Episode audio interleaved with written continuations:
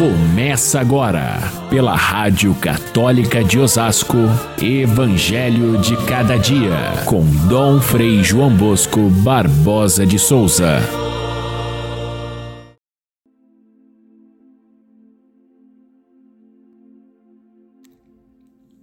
Pedro aproximou-se de Jesus e perguntou: Senhor, quantas vezes devo perdoar se meu irmão pecar contra mim?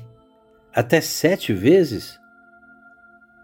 Jesus respondeu: Não te digo até sete vezes, Pedro, mas até setenta vezes sete vezes. Caríssimos irmãos e irmãs, ouvintes do nosso Evangelho de cada dia, São Mateus conclui o capítulo 18, o discurso eclesial, com o terceiro grande fundamento, o terceiro pilar da vida comunitária. Só para a gente ter o quadro todo, no primeiro pilar, a proposta de Jesus: quem é o maior no reino dos céus? Quem é menor? Quem é mais fraco? Quem é menos importante? Esse merece mais atenção, esse é o maior no reino do céu. O segundo pilar, a correção fraterna. Nós vimos ontem que corrigir com amor fraterno é melhor do que excluir, porque a repreensão afasta e empurra para o erro. A correção fraterna atrai, perdoa e reintegra. O terceiro grande pilar da convivência fraterna, Jesus apresenta hoje através de uma pergunta de Pedro. O perdão deve ser incondicional.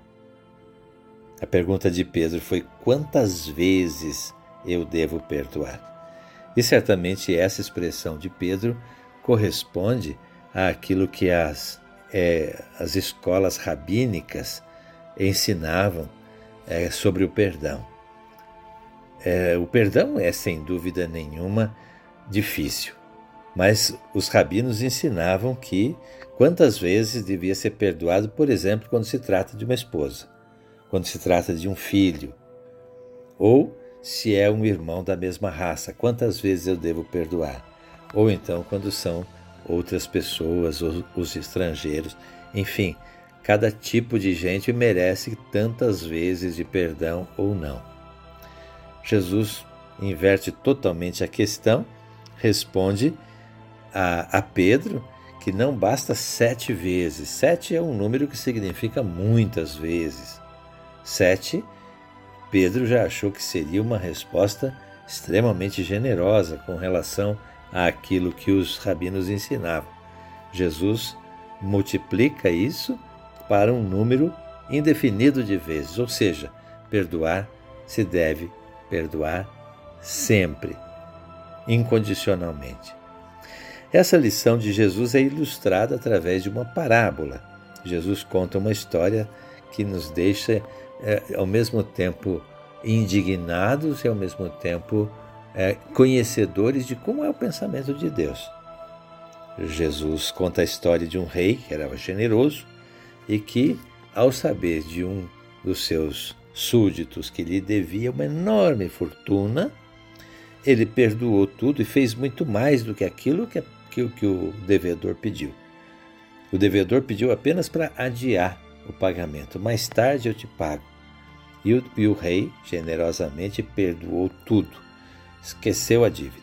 Porém, esse mesmo é, súdito que foi perdoado pelo rei encontra o seu companheiro que lhe devia uma ninharia, lhe devia é, apenas 100 denários. E este pede a mesmíssima coisa, me dá um prazo que eu vou te pagar.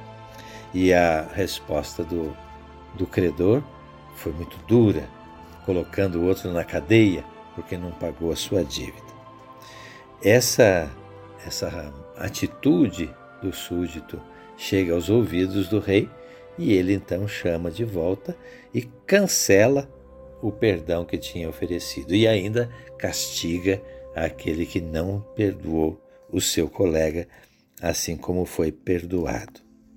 Essa história de Jesus reflete de forma assim, é, é, é de, de, narrativa, aquilo que nós fazemos no, na oração do Pai Nosso de forma muito sintética. Nós pedimos a Deus que nos perdoe, assim como nós perdoamos a quem, é, nos, a quem nos ofendeu. Aqui a dívida aparece como um símbolo do pecado. O pecado que nós fazemos diante de Deus, pedimos perdão, Ele perdoa. O pecado que o outro comete contra mim, eu devo perdoar com a mesma generosidade. A questão central que está aqui é a seguinte: nós estamos acostumados com uma justiça, e chamamos de justiça, quando existe uma equivalência. Eu dou se você me dá.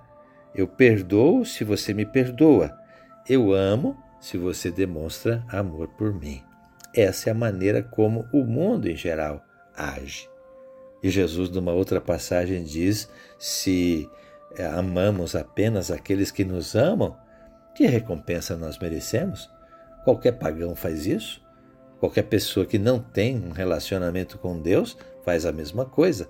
Amam aqueles que os amam ou perdoam aqueles que os perdoam. Agora, para Jesus, o, o ponto de comparação não é eu e o próximo, o próximo e eu, mas sim eu e Deus. Se o ponto de partida é Deus, no momento em que eu me sinto amado, eu devo amar com a mesma medida. E no momento em que eu me sinto perdoado, eu devo perdoar com a mesma medida. Este princípio, este parâmetro, que não vê o outro como ponto de medida, mas vê o próprio Deus, é o que nos oferece Jesus. Deus nos concedeu o seu perdão absoluto em Cristo Jesus na cruz de uma forma completa, através de um sacrifício grandíssimo que fez com que o próprio Filho de Deus morresse na cruz por mim, se eu tiver plena consciência do que significa esse gesto de Deus por mim, que sou pecador, qual é a atitude que eu devo ter com o meu irmão? Também perdoar incondicionalmente. Podemos dizer com toda certeza que o perdão é a forma mais completa de colocarmos em prática o mandamento do amor. O mandamento que Jesus disse que é o maior de todos: amar ao próximo como a si mesmo. Se nós não fazemos, corremos o risco de guardar ressentimentos e mágoas, fazer com que o nosso coração fique pesado. E esse é o castigo que o Pai nos impõe.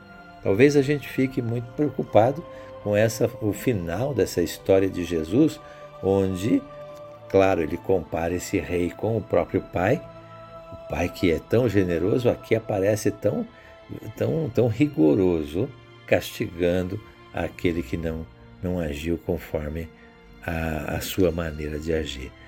É como se o pai castigasse. Jesus nunca afirma que Deus castiga, mas Aquele que guarda rancor no coração, ele próprio se castiga. E castiga com, com muito mais rigor do que se o pai lhe cobrasse contas por aquilo que ele fez.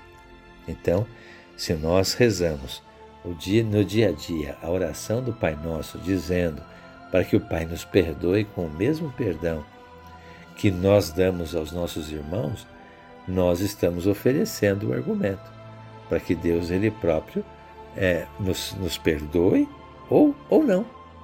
Com a mesma medida com que medirdes, sereis medidos, diz Jesus numa outra passagem. E isso, essa reciprocidade com relação a Deus, é que nos deve preocupar severamente. Portanto, esse terceiro grande pilar da vida comunitária deve fazer com que o perdão flua entre nós de maneira completa, de todo o coração. É isso que o Pai espera sempre de nós. É assim que nós conseguimos vencer a espiral do ódio e transformá-la, transformar a comunidade, transformar o mundo num reino de perdão e de paz. Fiquem todos com Deus Até amanhã, se Deus quiser.